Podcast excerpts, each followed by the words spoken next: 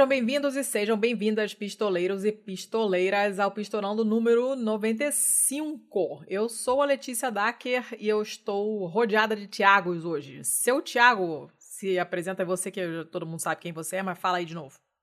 Olá, eu sou o Tiago Corrêa e toda vez que a gente fala o número do episódio, cada vez mais próximo que a gente vai chegando de 100, eu sempre vou me espantar. Pior que é, menino, né? Parece que foi ontem. Olha, essa criança cresceu. Que coisa de louco. Não, não esperem é, alguma coisa muito especial no 100, porque o 100 vai cair bem ali na semana de Natal. A gente não vai ficar se fodendo pra ter oito, oito downloads depois. Ah, é verdade. então, não, não sossegue o faixa. É, fiquem no Panetone, tá de bom tamanho. E o segundo Thiago de hoje, se apresenta aí, segundo Thiago, por favor.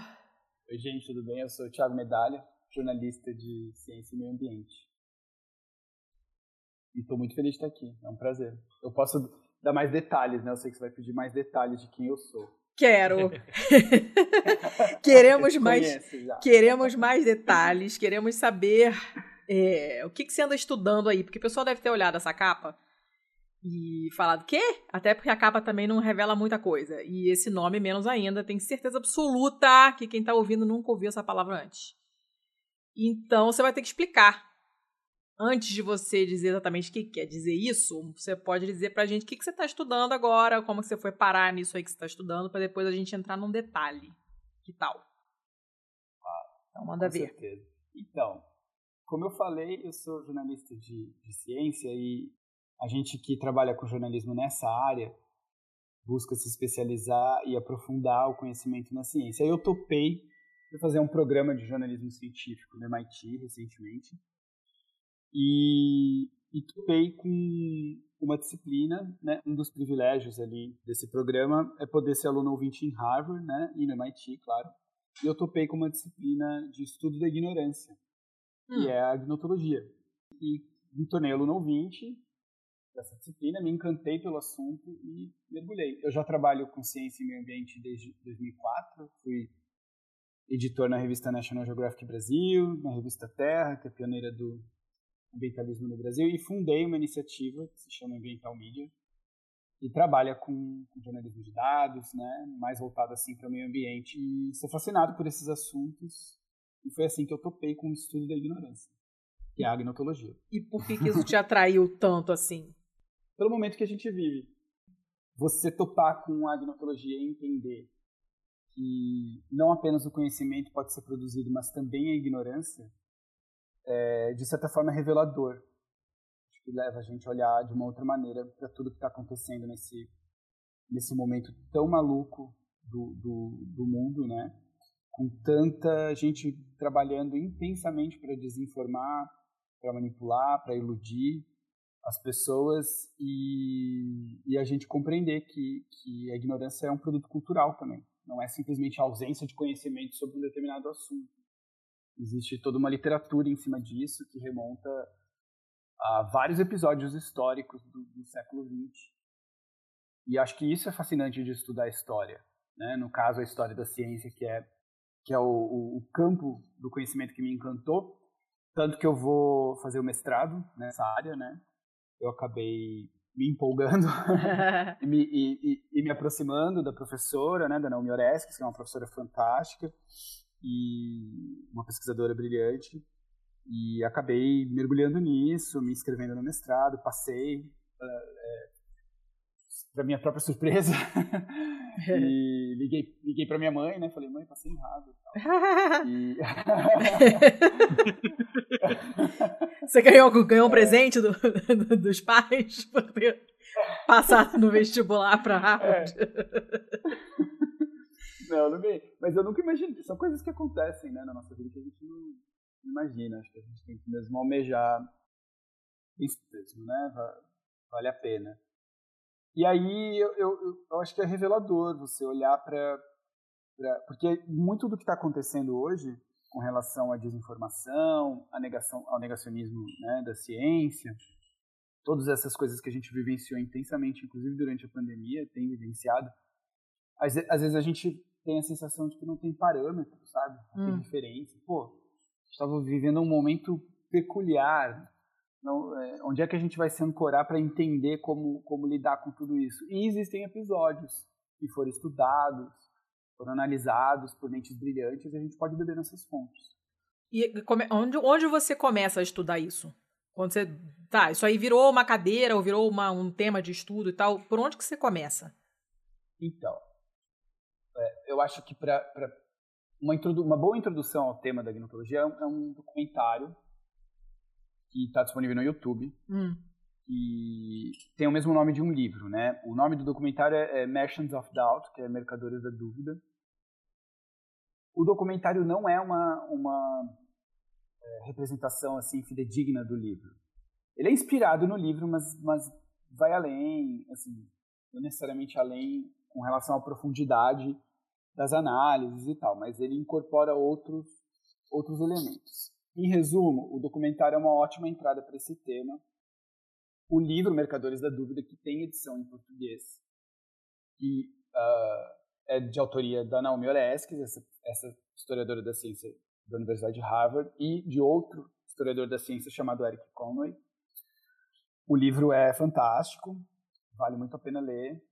E se você quiser dar mais um passo para aprofundar nesse assunto, vale procurar pelo por quem cunhou o, o, termo agnotologia, que é o Robert Proctor, que é um historiador da ciência de Stanford.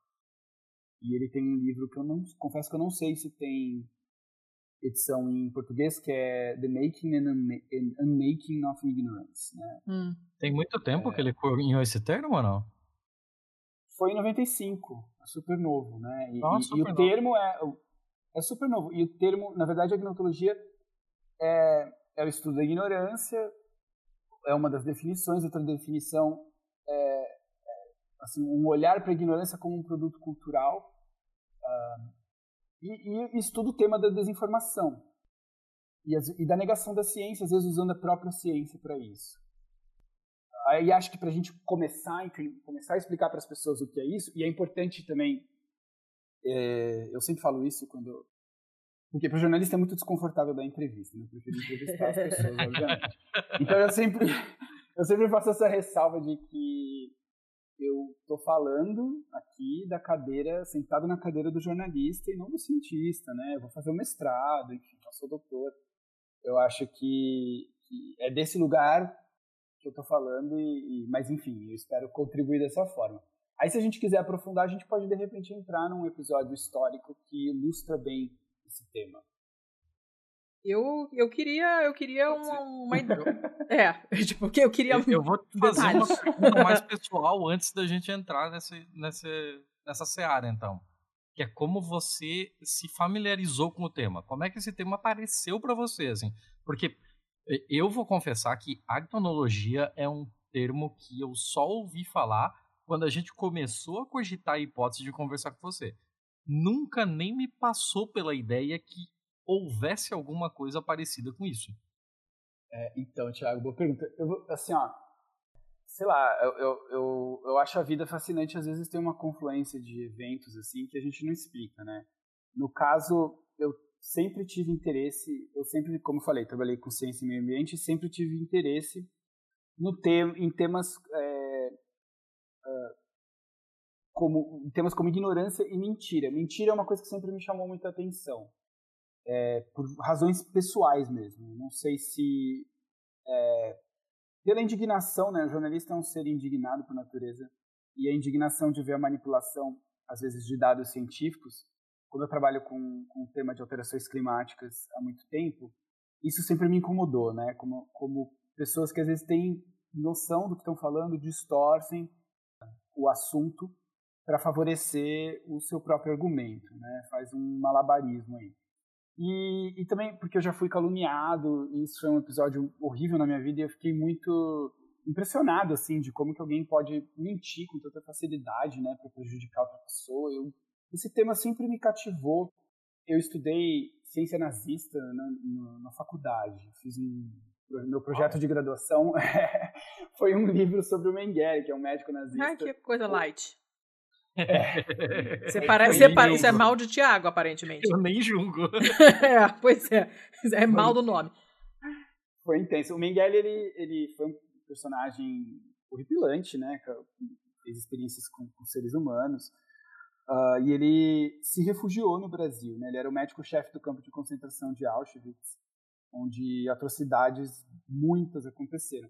E ele se refugiou no Brasil uh, e morreu incógnito aqui. Isso, essa história e o lado assim, as contradições dessa história, né? Ele era, eu lembro na época faz tempo, né? Mas eu lembro que ele, que eu entrevistei a filha de um casal que o abrigou aqui. Uh, no Brasil havia muitos, ou, ou, na América Latina, na América do Sul houve muitos refugiados nazistas, né? No Brasil menos do que na Argentina e no Paraguai, por exemplo. Mas eu lembro de ter entrevistado a filha de um casal que o abrigou e ela sofreu muito com essa história. Ela me dizia assim, ele era o tio Pedro. Caraca. Isso é... pois é, isso assim, me chocou muito, né? Essa contradição, essa, esse lado assim, monstruoso do ser humano e ao mesmo tempo ele ser o tio Pedro.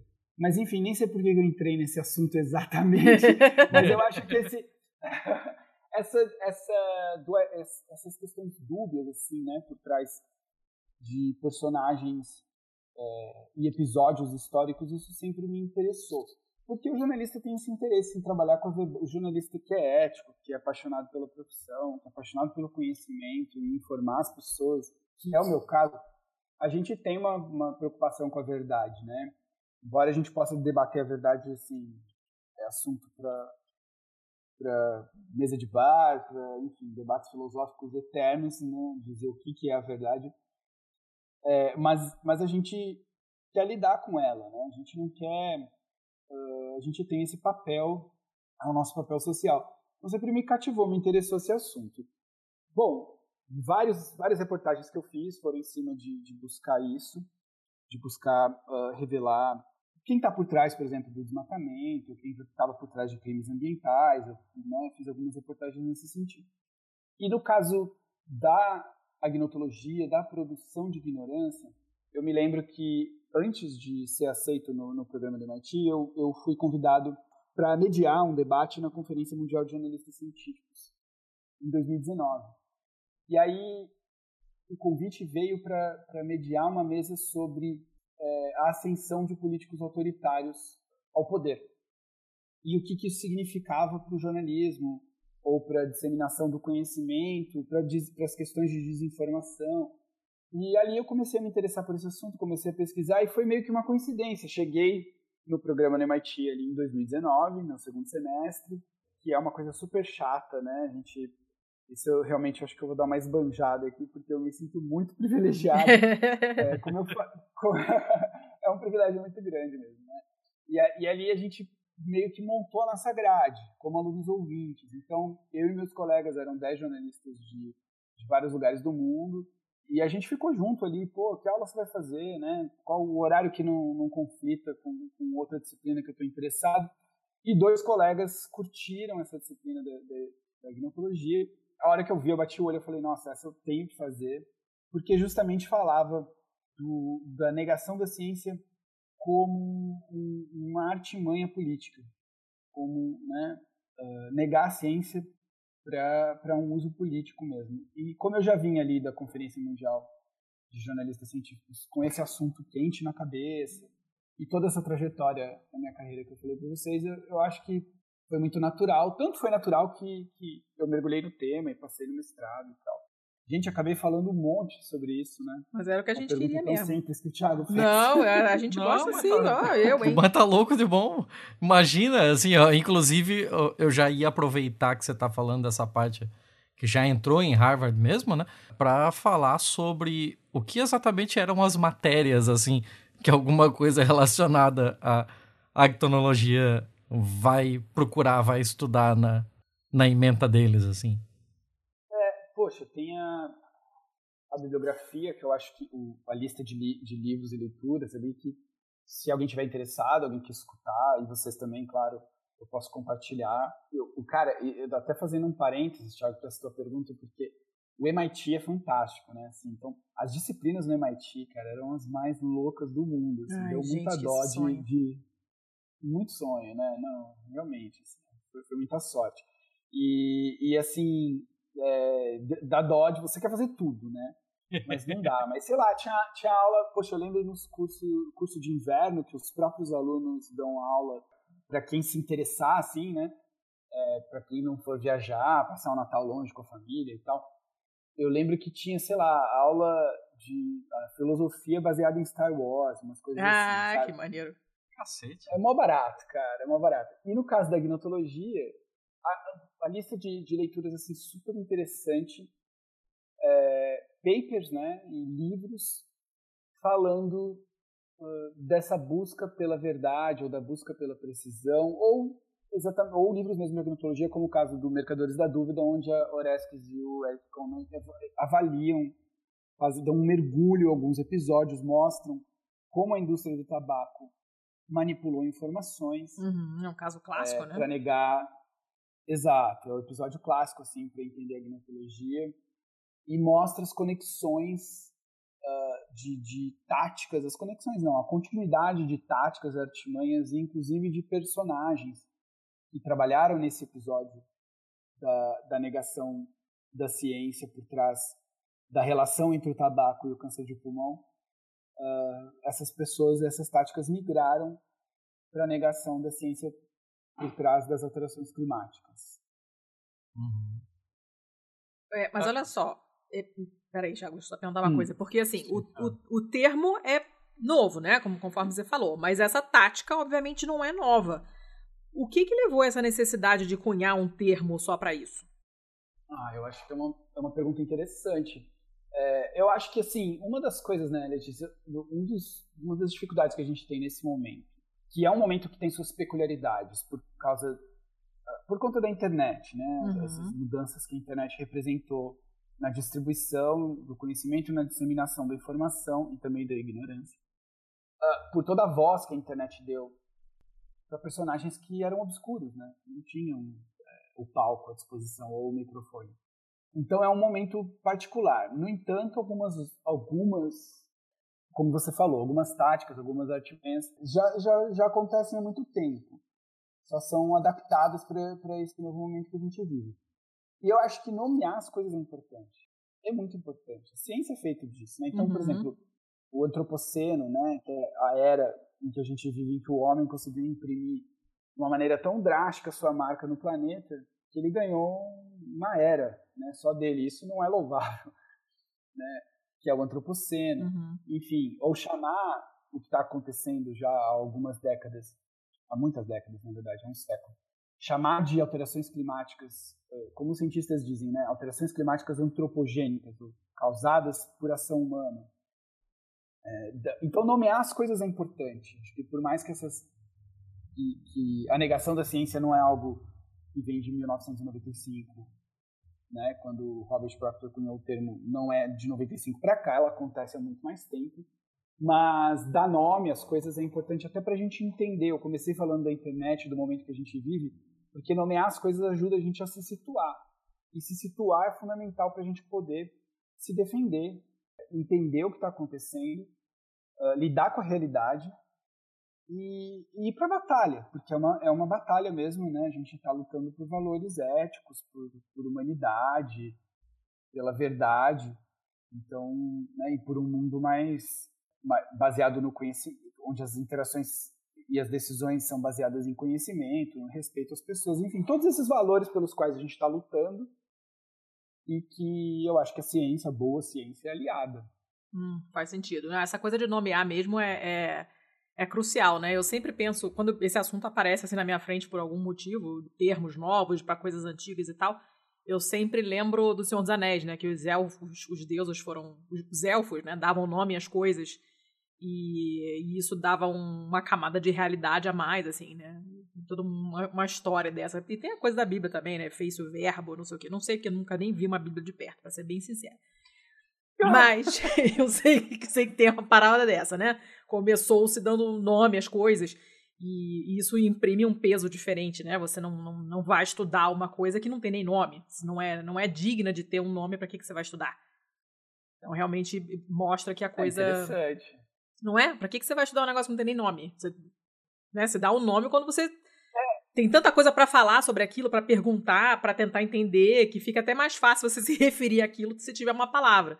E aí você dá um nome e pode virar um campo de estudo, né? Dificilmente ia ter uma matéria, eu acho, acredito eu, né? Chamada Estudo do Uso da Mentira e da Ignorância Fomentada Culturalmente para obter fins de não sei o quê, né? ia ficar meio esquisito. Mas enfim. Daria mais trabalho. Daria mais trabalho. Daria mais trabalho. É, acho que nomear é importante, né? Você falou, eu fiquei viajando aqui no, no budismo, né? Eu, eu tento, eu já pratiquei meditação há bastante tempo e é, no momento não estou conseguindo meditar muito, mas estou tentando retomar. E o budismo fala muito disso, né? De você nomear o sentimento, né? Se você está tá com medo, está com raiva, você só identificar e não fazer mais nada, né? Não precisa fazer mais nada. Uhum. Então, eu acho que nomear traz esse certo alívio, assim, né? Não sei se eu estou viajando aqui, mas acho que traz um certo, né? De, opa, peraí, estou entendendo, né? E você falou do Senhor dos Anéis, achei o máximo, eu adoro. Todo, e, mas eu lembrei também dos tupis, né? Viajando aqui no nosso papo porque os tupis nomearam o Brasil a partir de, de características geográficas. Isso é tão poético, é tão bonito. E, e um tempo atrás até eu tive uma, uma conversa com um amigo fotógrafo, que é um cara brilhante, e que a gente estava discutindo novos projetos, e ele me falou assim, pô, a gente podia voltar a, a falar dos naturalistas que nomearam o Brasil no século XIX. Eu falei, que nomearam? O Brasil estava nomeado é, quando os portugueses chegaram aqui, os tupis já tinham é, é, nomeado o, o, o, país todo, né? Uma porção gigantesca do país, como por exemplo a Serra da Mantiqueira, que é a Serra que chora, né? Uhum. e outros nomes assim nessa linha.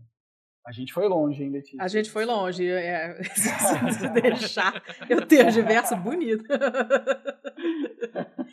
Mas é que é um assunto que dá margem mesmo, né? Tem um monte de coisa interessante nisso aí. Tiago, você ia perguntar alguma coisa? Eu ia, eu ia perguntar se uh, eu, eu ainda estou ensaiando para conseguir falar direito o nome do, do estudo, né? Eu já falei errado antes, para você ter uma ideia de como é o negócio. Mas a agnotologia, acho que agora eu falei Agora certo. foi. Ah, agora foi. É, assim, é, ela engloba essa parte de ah, estudo da, da ignorância, da mentira, desse tipo de coisa. Mas nesse guarda-chuva também entraria, por exemplo, é, questões de desinformação, como, por exemplo, é, teoria da conspiração? Então, assim, é, são coisas diferentes, né? É, estudar e compreender os processos que a gente está vivendo hoje de desinformação na rede é um assunto amplo que passa por inúmeras disciplinas, né? multidisciplinar, e por inúmeros esforços. Tem jornalistas brilhantes trabalhando com esse tema.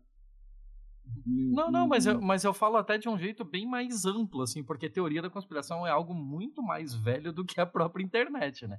A gente pode lembrar aqui não, é. do tempo, lá, do, dos meus tempos de infância nos anos 90, que qualquer pessoa que era um católico um pouquinho mais fervoroso estava falando sobre nova ordem mundial. Você tem o pessoal lá dos anos 80 que falava que para mim ainda é a minha teoria de conspiração é, de, de, de, estimação, assim, que é a que eu acho mais engraçada, que é a galera que falava dos chemtrails, né? Nossa! O, o, pessoal que olhava rastro é, da, do, da água condensada quando um avião passava e, e teorizava em cima de que aquilo ali era um tipo de é, produto químico usado para controle populacional, não sei o quê.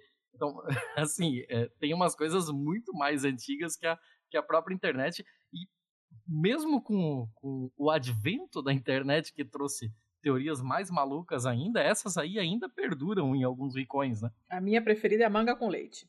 Minha teoria da conspiração preferida. a, a, a, minha de estimação é o chemtrail. O chemtrail, chemtrail é, muito é muito legal. Bom. Nossa, o pessoal viaja muito. É, eu, eu acho assim, é, esses assuntos estão conectados. A desinformação é um assunto amplo e a teoria, as teorias da conspiração, eu acho que algumas coisas que a gente até achava, acho que achava é foda, né? Mas tudo bem. Tá bom. Coisas que a gente achava, que a gente achava engraçado é, lá atrás, né? Nos anos 90.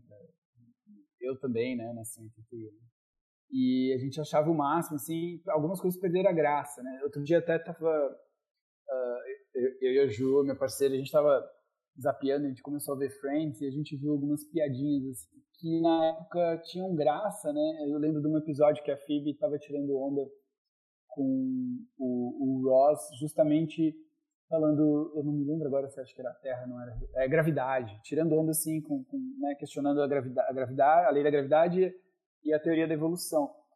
E é uma coisa que hoje perdeu um pouco a graça, assim. Envelheceu é, mal, né? É engraçado, né? Interessante, assim. Isso. E eu acho que um, um pouco passa por aquilo que Humberto Eco destaca, né, da internet ter dado voz a esses, uh, a esses personagens que antes estavam obscuros e as coisas tomaram uma nova proporção.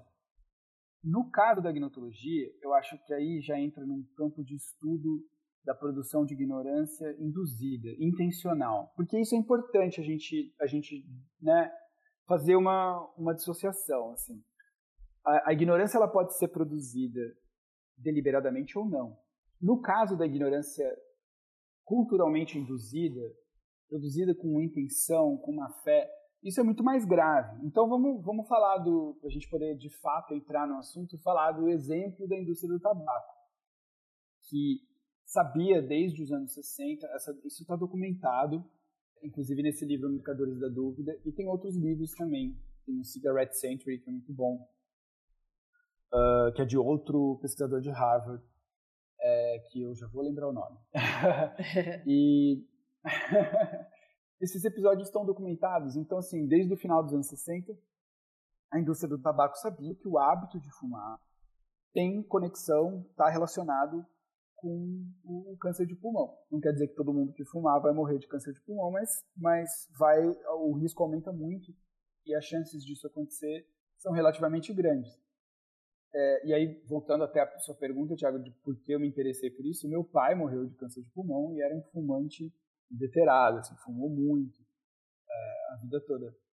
E aí, esses historiadores da ciência mergulharam nesse assunto esmiuçaram de que maneira que essa, essa, esse fato, né, ou, na verdade não era um fato científico, né, essa conexão do câncer com o hábito de fumar, mas, mas já estava claro que as coisas que essas duas coisas estavam relacionadas.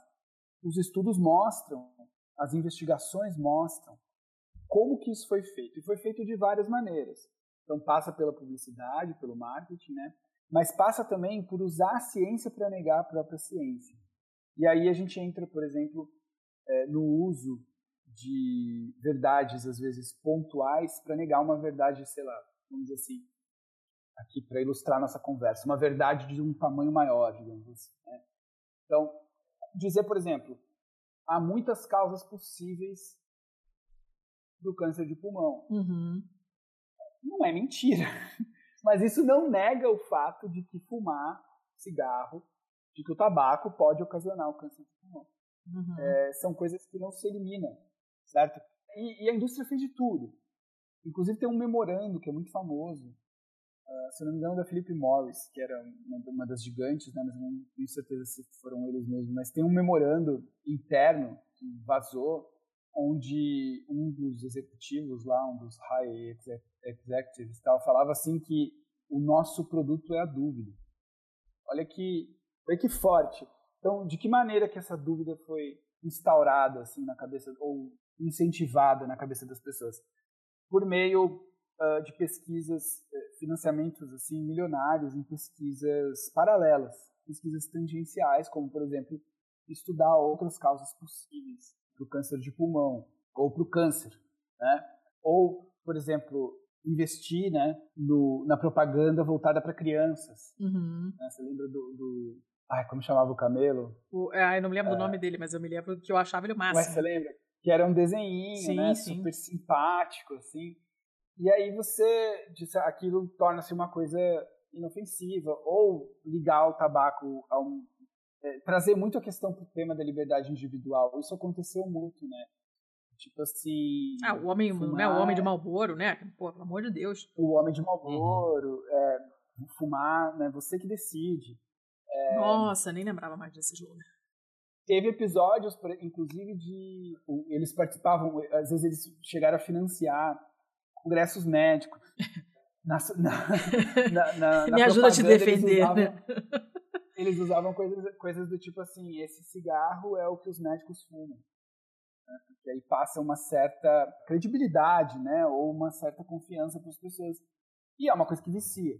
Tudo isso aconteceu e muito mais, né? O, o, o livro e o documentário são muito, os dois são muito ricos em detalhe. E aí quando a gente passa para as alterações climáticas, a coisa também é grave, a indústria do, ou, ou talvez até mais grave. A indústria do petróleo sabe há muito tempo que a queima de combustíveis fósseis está causando as alterações climáticas ou uhum. impulsionando a intensificação dessas alterações climáticas e que isso tem é, consequências drásticas, graves, tipo pandemia de Covid-19 e fichinha, para tudo que pode acontecer com os impactos das alterações climáticas. E a indústria fez de tudo, tem feito de tudo, para instaurar a dúvida na cabeça das pessoas. Também, de novo, às vezes usando a ciência ou questões pontuais, verdades pontuais, para rebater a própria ciência. Então, usar temas como, por exemplo, dizer assim: ah, o, o, o clima no planeta já se alterou antes, já esquentou, já esfriou. É, isso é verdade, uhum. mas não nega o fato não nessa velocidade.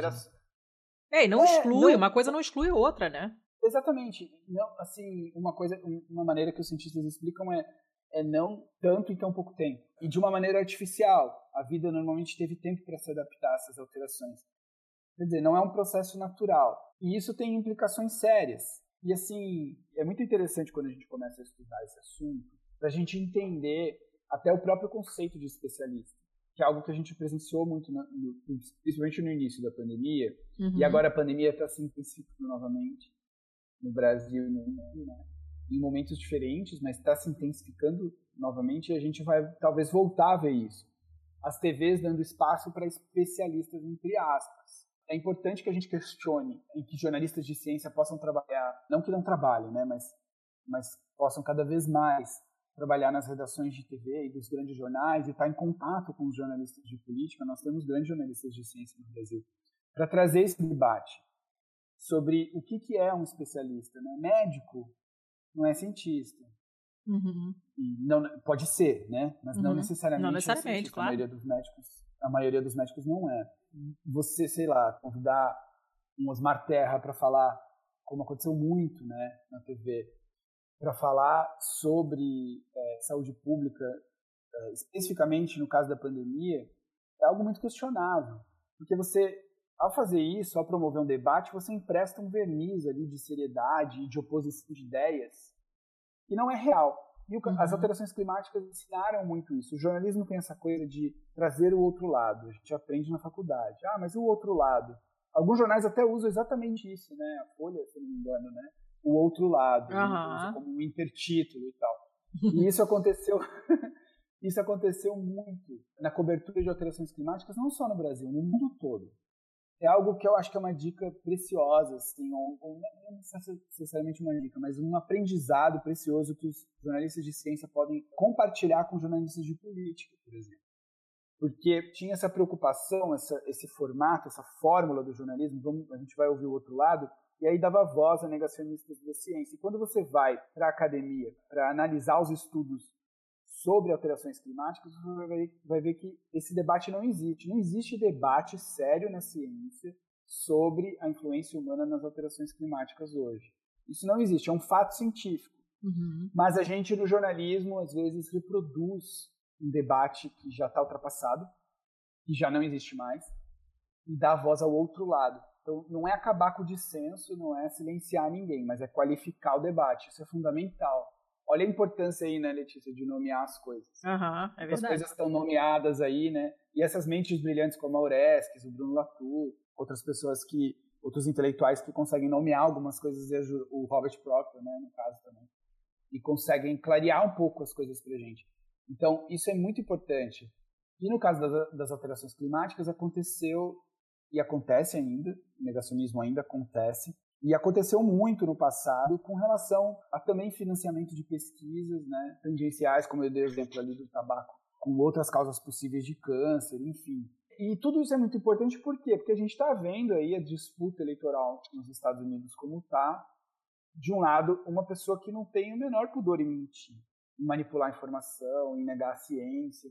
Uh, o menor pudor. E a gente está no Brasil, sendo liderados por um presidente que, que trabalha dessa forma também, que uhum. atua dessa forma também, sem uhum. muito compromisso com a verdade. E a mentira custa vidas. Isso é fundamental a gente analisar e combater. And if anyone can show me one example in the history of the world of a single homeopathic practitioner who's been able to prove under reasonable experimental conditions that solutions made up of infinitely tiny particles of good stuff dissolved repeatedly into relatively huge quantities of water have a consistently higher medicinal value than a similarly administered placebo. I will give you my piano, one of my legs, and my wife. Uh, mas assim, essa coisa de você. É, da importância de na, dar nome aos bois e chamar as coisas pelo que elas são, é uma coisa que vem faltando e eu acho que é um, um, problema muito grave da nossa imprensa, principalmente, mas não só, porque eu leio jornal de um monte de lugar e, e é difícil também, não é comum você ver alguém dando nome aos bois de verdade, né? Tipo, o fulano mentiu quando falou pipipipapapó. E a gente está acompanhando agora na, na a, o discurso do, do Chito, né? Do Chito radioativo, do, do Trump, né? reclamando lá, choramingando que os votos estão sendo roubados e ele basicamente só quer que contem os votos dele. Os votos que foram para ele, né? Esse grandíssimo saco de merda laranja radioativa. E a uma rede de televisão, que eu não me lembro mais qual foi já, cortou a foi fala a dele. A MSNBC, né? Isso. Cortou. Que é como deveria ser sempre. Você tá falando besteira? Tá, não é nem besteira, porque tem uma diferença entre você falar besteira e você falar uma mentira deslavada. Acabou. Desliga o teu microfone, tira a câmera e vai embora. Porque você dá palco para esse tipo de coisa, realmente você tá qualificando né, o discurso dele como se fosse uma coisa razoável. Não, a gente tem que ouvir, não tem que ouvir. Ele não, não é que impedir ele de falar e deixar ele falando sozinho. Que é uma coisa que muito foi diferente, o que aconteceu né? durante muito tempo aqui no Brasil.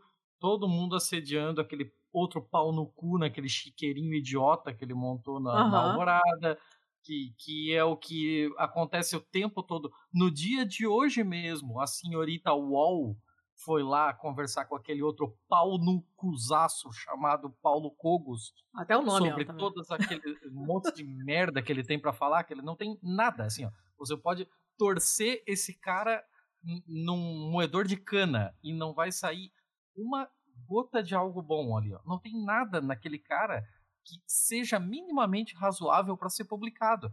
E os caras dedicaram uma equipe para ir lá entrevistar ele, fazer é, redação, fazer revisão disso e colocar num site que tem sei lá quantos milhões de visualizações por dia. Assim. É, a gente vive batendo nesse tipo de, de tecla também com relação à imprensa de jornalismo declaratório. Né? Isso tem que acabar. Porque isso é um um, um, isso é um viveiro, isso é um criador de desinformação o tempo todo. É, e essa, essa, o tamanho, Exato. né, a magnitude dessa, dessa coisa hoje em dia, que você vai replicando, vai replicando, e a coisa tem um alcance muito maior, então é muito mais fácil você difundir uma, uma mentira deslavada, né? E, e as pessoas e não estão, a imprensa não fala tá mentindo, né? Com dados falsos, Bolsonaro afirma que. Não é com dados falsos. Bolsonaro mente ao afirmar pipipipopopó. Unclear why, né? É, é você, você dá uma margem. Não é para deixar margem de dúvida. Porque existem fatos que não tem como você contestar. Então o cara mentiu. Cara, você tem que escrever. Fulano mentiu. Mais uma vez, Fulano mentiu. É a 95 mentira do presidente nesse mês.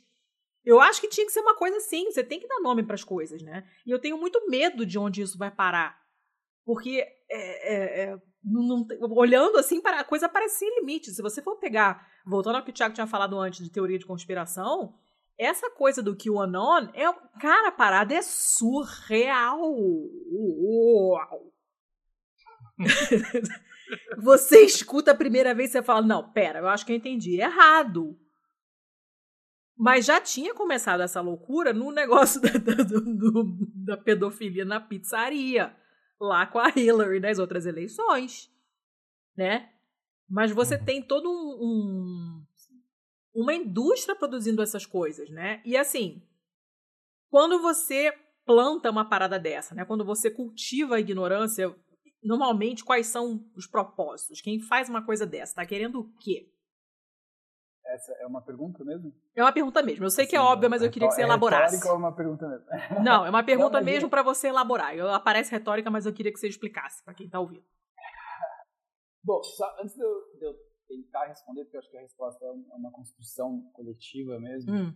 eu, eu acho assim, a questão da mentira, nas manchetes de jornal, eu, eu entendo que não é usado, porque a mentira, assim como a verdade, é um conceito abstrato. Hum. Você dizer assim, Bolsonaro está mentindo.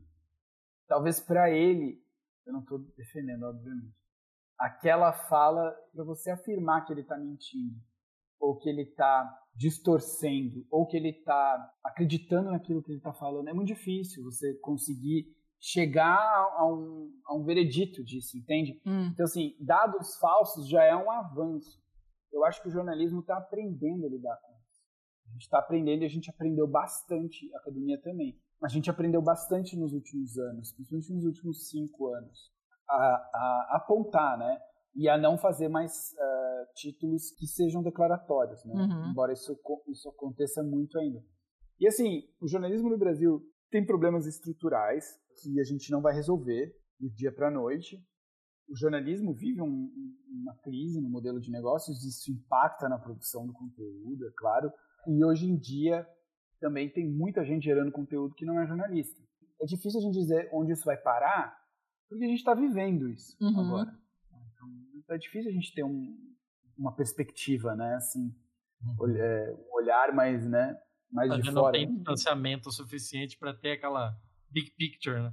Não tem, mas eu acho que dá para estar, tá, dá para estar tá, assim, se apegar a algumas coisas, eu acho. Não vou dizer otimista, porque dá para se apegar a algumas coisas interessantes que estão acontecendo, que é como uma como a gente está falando aqui, uma compreensão muito maior do problema, uma exposição radical das, dos mecanismos e das táticas, inclusive com investigações jornalísticas revelando valores, né, e quantias uhum. que estão por trás da, da, desinformação paga na internet, né? Não passa só por essa questão da negação da ciência, passa por muitas outras questões, a desinformação. Por que que as pessoas, por que que grupos políticos ou, ou corporações mentem?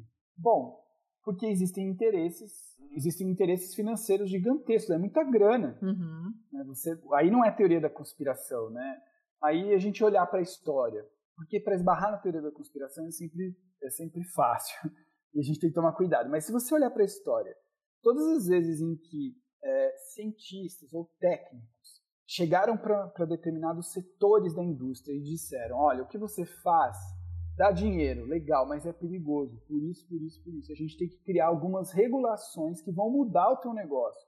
Isso sempre gerou resistência e, e, e, embates ferrenhos. É só você olhar, por exemplo, para a história da questão alimentar nos Estados Unidos. A série de regulações, de um conjunto de leis que determinam o que pode ou não estar tá nos alimentos industrializados. Uhum. Se você olhar para esse episódio ao longo do século XX, você vai ver, tem um livro fantástico e tem um documentário também baseado no livro da Deborah Bloom, que é uma grande jornalista americana e diretora do programa de jornalismo científico do MIT. A gente conviveu e ela é uma pessoa fantástica. E o último livro dela, que não tem edição em português, e que a gente já vai lembrar o nome também. a gente pode dar um Google aqui para lembrar o nome. é muita informação, né?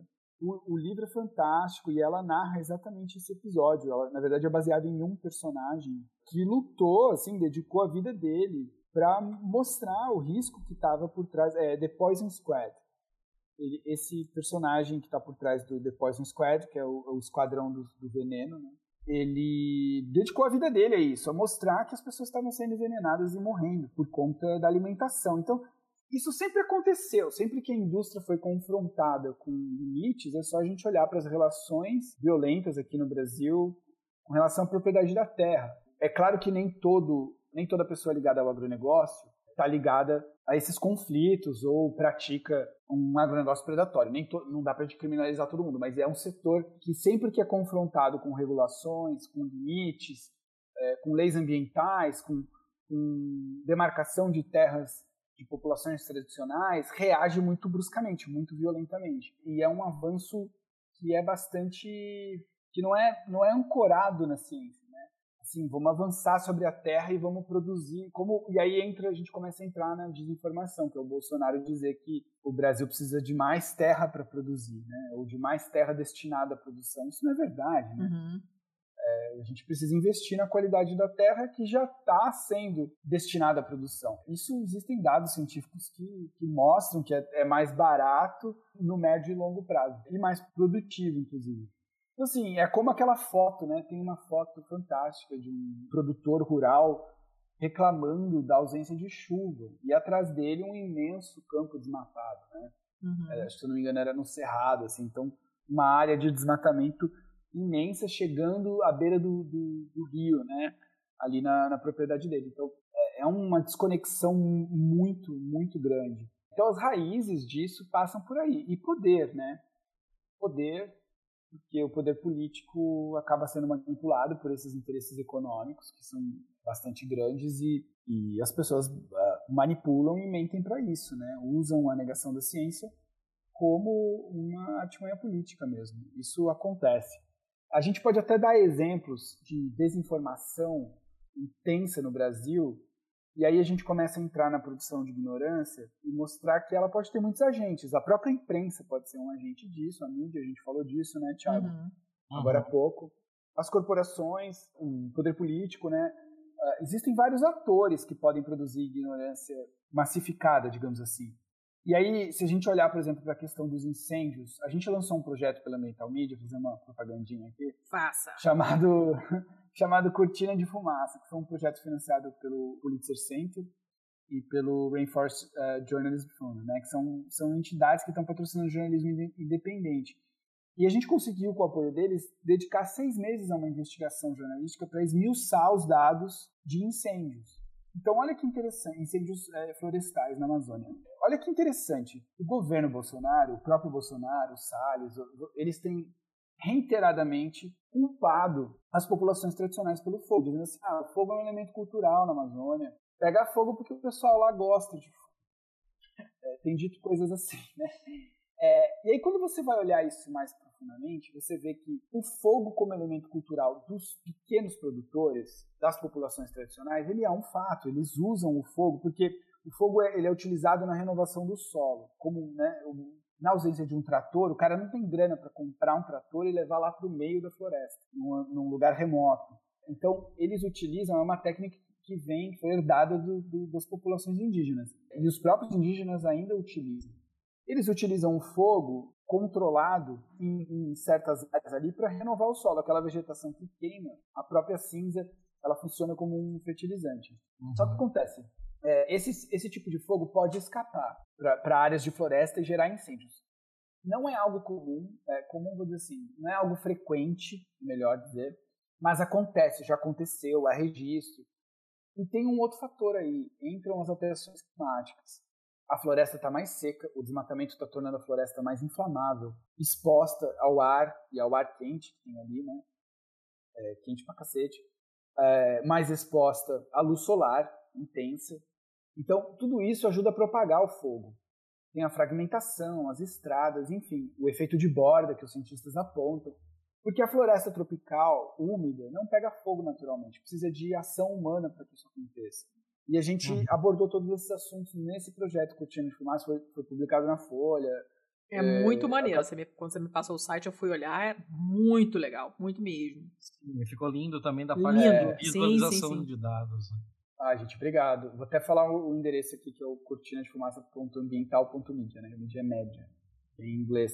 Mas é, o que, que a gente fez ali? A gente mostrou que essas populações tradicionais estão num ambiente alterado, de clima alterado, é uma prática centenária, milenar na Amazônia, só que num ambiente que está em transformação, ou seja, está mais arriscado. Ainda assim, quando a gente vai analisar os dados, a gente vê que a intensificação dos incêndios ou intensificação dos focos de calor ligados a fogo na Amazônia, nos últimos dois anos, está extremamente conectada com o desmatamento. O desmatamento aumentou muito desde que o Bolsonaro assumiu o poder. Então, o que a gente fez? A gente usou a ciência para desconstruir uma narrativa falsa que tem culpado essas populações tradicionais e a gente fez uma coisa que não foi muito complexa. A gente colocou, pegou o mapa dos dados de fogo, sobrepôs um mapa ao outro. A gente pegou o mapa de fogo e o mapa de desmatamento e mostrou que as coisas estão acontecendo no mesmo lugar. Porque o uhum. desmatamento, no, no, no, processo do desmatamento, o fogo é a etapa final. O fogo é colocado ali naquelas toras que foram deixadas para secar ao sol. E esse fogo, sim, num volume muito maior, uma proporção muito maior, para ele escapar para uma área de floresta vizinha, é muito mais fácil do que um foguinho de roça né, para plantar mandioca. Uhum. E a gente fez uma análise de dados a nível. Uh, a gente pegou os, a nível municipal e de propriedade tamanho de propriedade. Então a gente pegou os quatro municípios que mais desmataram e que mais botaram fogo em 2019, mais pegaram fogo em 2019 e mostrou que eles são os mesmos. Os quatro primeiros na lista são os mesmos. E aí a gente analisou o tamanho das propriedades onde o fogo aconteceu. O resultado da nossa análise de dados, os dados, a gente cruzou os dados do INPE, né, do programa Queimadas do INPE, com os dados do CAR, que é o Cadastro Ambiental Rural, dados públicos, a gente cruzou as duas informações e mostrou que 72% dos focos de calor nesses quatro municípios aconteceram em propriedades médias e grandes. Está aí a desconstrução da narrativa, da narrativa falsa. Eu acho que a gente, eu estou trazendo o exemplo, acho que fica claro por que, que eu estou trazendo, né? Porque eu acredito muito na gente se ancorar em boa ciência. Né? A gente entrevistou, acho que uma dezena de cientistas para poder analisar os dados e expor a verdade, né, Letícia? Respondendo ali o que você estava perguntando, uhum. de por que as pessoas mentem, existem muitos interesses por trás disso. E, e, e, também você falou assim de como é que a gente, né, onde que isso acaba? De certa forma, a sua pergunta é como é que a gente lida com isso? Uhum. Eu acho que, a, que afirmar que é mentira, quando a gente tiver certeza de que foi uma mentira, a gente pode afirmar. É, mas é difícil é um conceito abstrato. Agora, afirmar que é um dado falso é mais fácil e a gente tem que fazer. E outra maneira de lidar com isso é expor a verdade. Ou expor a mentira, né? Expor que aquela mentira está acontecendo e mostrar a verdade. Tanto é que o projeto repercutiu, como eu falei, saiu na Folha e saiu na Globo News, eu, eu, é, no Jornal Hoje, acabei conversando com eles também. Então, a, a repercussão foi muito importante porque foi uma aposta minha, né? De certa forma, esse projeto é a consequência de todo esse mergulho no estudo da ignorância e para esse olhar que eu vou, falei para vocês lá atrás, né? É, uhum. Dessa questão pessoal com a mentira, assim. Então, para mim foi muito, foi muito gratificante. E eu acho que é uma aposta que vale a pena perseguir, que jornalistas per possam perseguir, de trabalhar para desconstruir essas narrativas. A gente consegue. Mas olha só, então, bom, primeiro fazer um comentário que a gente sabe que, infelizmente, a desconstrução da mentira não tem o mesmo alcance que a mentira propriamente dita, né? Quando a gente uhum. vê qualquer, qualquer veículo, qualquer pessoa desmentindo um absurdo que foi falado e tal, a gente sabe, com dados e tudo mais, que o alcance disso é limitado. As pessoas, de certa forma, não sei se de maneira inconsciente ou consciente e tal, têm uma dificuldade maior em, em lidar com esse desmentimento, digamos assim, do que com a mentira propriamente dita, né?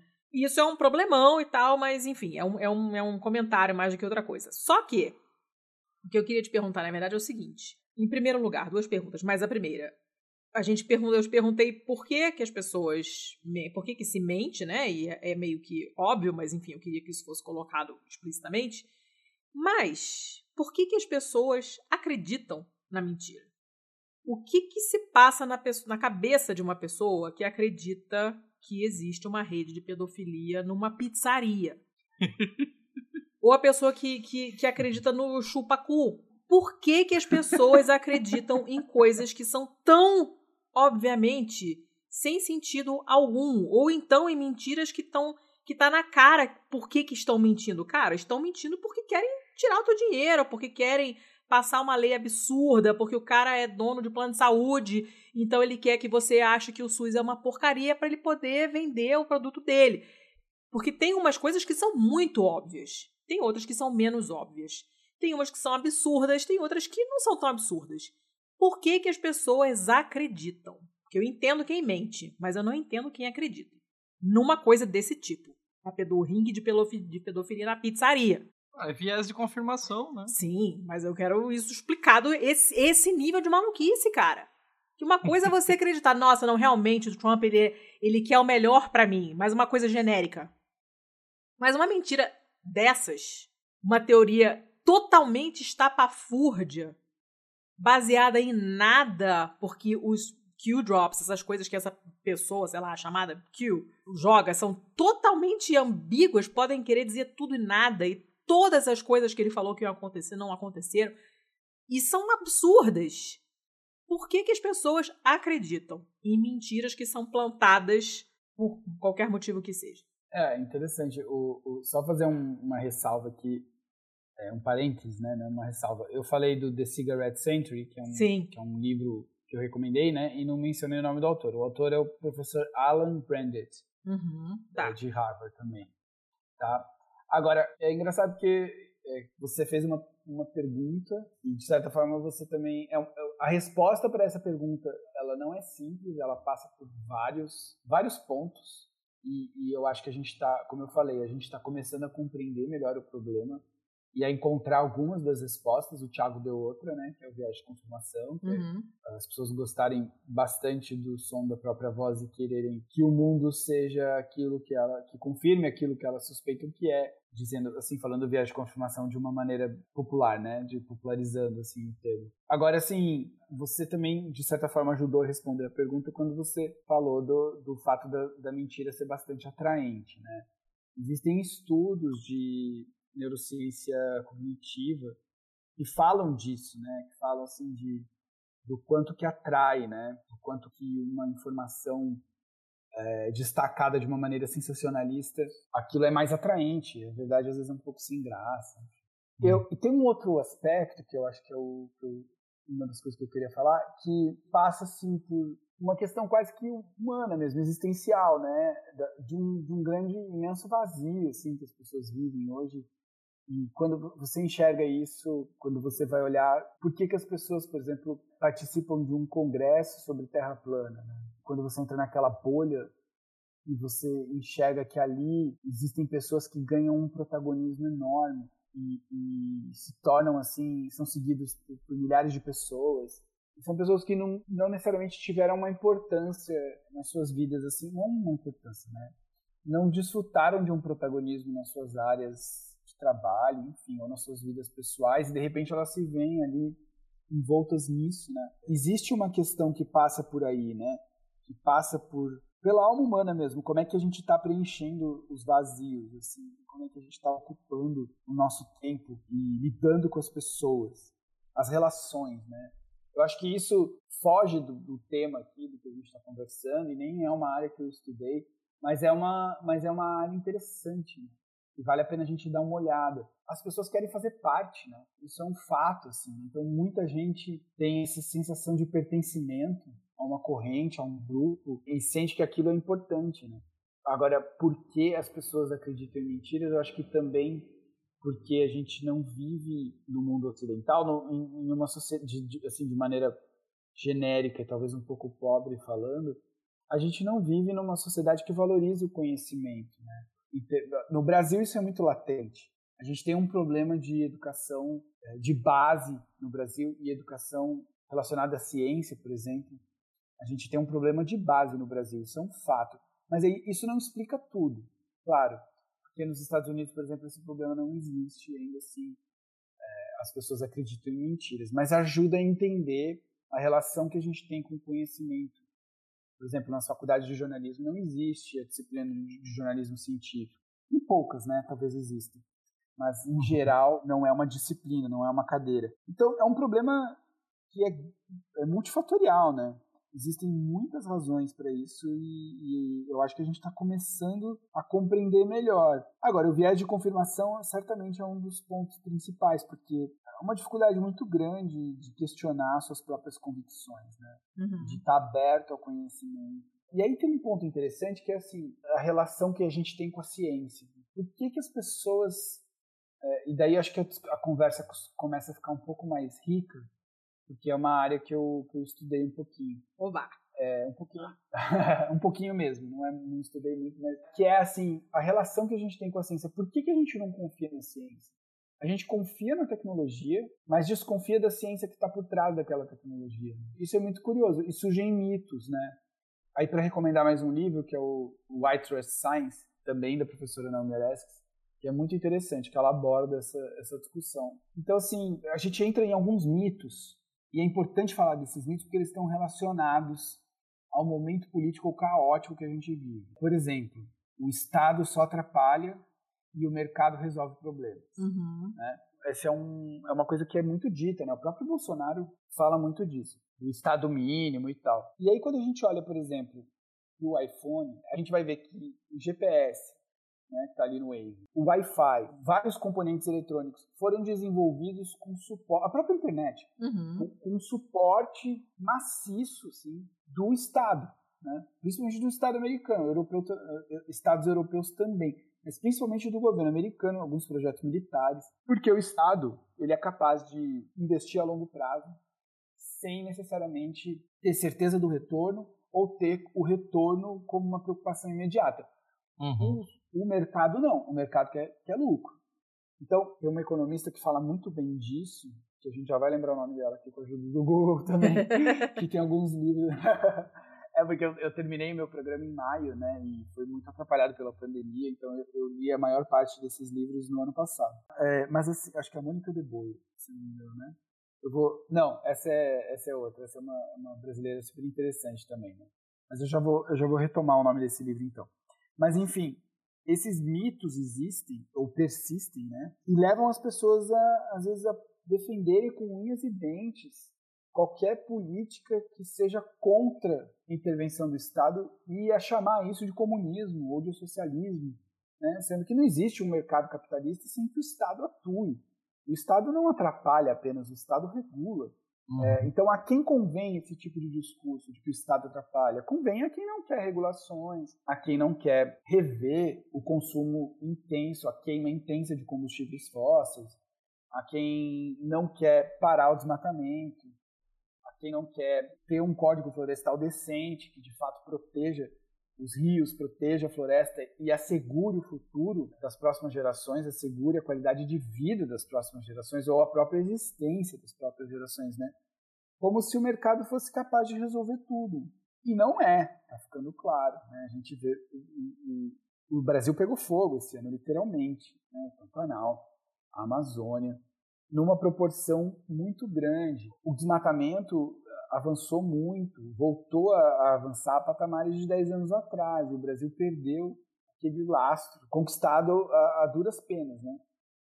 Então, assim, essas coisas, eh, ela, a gente está conectando aí esses mitos que são propagados de uma maneira irresponsável e que atendem a interesses muito particulares e que levam as pessoas a acreditarem nisso. E não é verdade né, Letícia? Por que, uhum. que as uhum. pessoas acreditam na mentira? Olha só, toda, tem toda uma construção por trás, não é tão simples. É claro que quando a gente fala de teoria da conspiração uh, no nível que, que vocês estavam falando antes, enfim, da pizzaria e da pedofilia, do, do Canon, não sei o quê, aí é claro, é mais, é mais desafiante. Aí eu acho que passa por aquele vazio, tudo aquilo que a gente que eu fiquei aqui tentando filosofar. Não sei se eu consegui.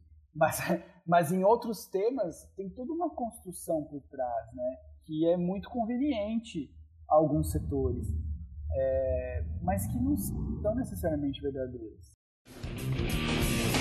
I'm just trying to survive.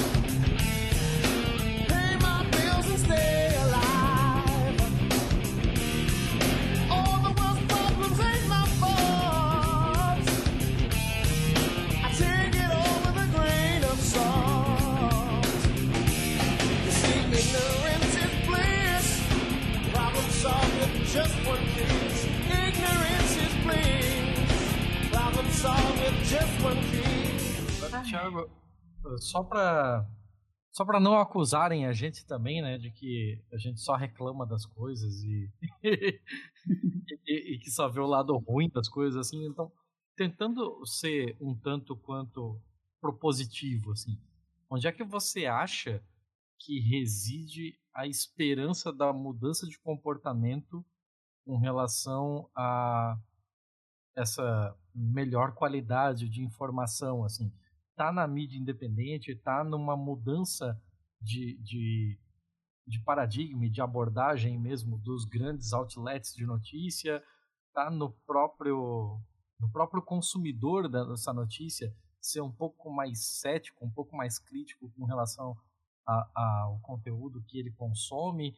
É, você tem alguma alguma coisa no horizonte assim com relação a isso? Eu vou adiantar que da minha parte eu não acredito que isso venha é, de uma iniciativa popular, assim, né? Eu acho que precisa ser de algum desses meios que leva a comunicação até a, a ponta final. Eu não acho que isso vá acontecer espontaneamente por causa das pessoas que, meu Deus, tudo que eu acreditava até agora é uma mentira, então agora eu vou ser mais cuidadoso. Vamos lembrar que até 1997 tinha gente que é, não acreditava na eficácia do cinto de segurança. Então, 1997 é ontem. ontem. É, o, assim, Thiago, eu, eu acho que é, a gente, como, como eu falei um pouco antes, assim, a gente está tendo uma compreensão maior do, do, problema, dos atores envolvidos, e, e acho que as pessoas estão se dando conta de algumas coisas. É difícil porque a gente vive um momento de desconfiança muito grande. A gente falou, por exemplo, de por que, que as pessoas não confiam na ciência. A gente pode expandir a discussão de por que, que as pessoas não confiam na mídia, embora sejam por razões distintas, né?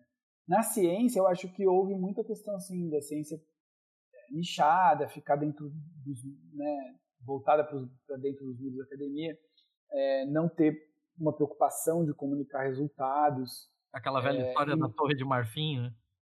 Pois é, teve, teve, tem muito isso, isso não, não, explica tudo, mas ajuda a entender por que, que as pessoas não criaram uma relação com, com a ciência e, por consequência, com o conhecimento.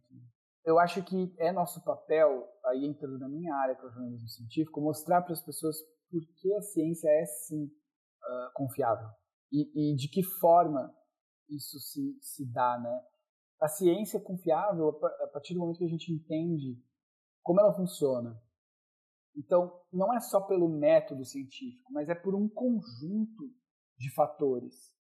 É, você falou do cinto de segurança, é um exemplo bem feliz, porque viajar a 100 por hora numa estrada que permita essa velocidade não é seguro só por causa do cinto de segurança. A estrada tem que estar em boas condições, a sinalização tem que estar funcionando, os se houver algum motorista embriagado, ele tem que ser é, né, tirado dali. Você tem que ter óculos, assim, enfim, né? um milhão de coisas. Uhum. Enfim, o próprio carro, se a gente olhar para o carro, a tecnologia que está por trás dos carros hoje, o carro amassa em efeito sinfono para diminuir a intensidade do impacto, tem a área de segurança no cockpit, que são com as barras laterais, tem o airbag, enfim, tem o distanciamento do motorista para o painel, tem toda uma engenharia, uma tecnologia por trás daquilo, para quê? Para tornar a viagem mais segura.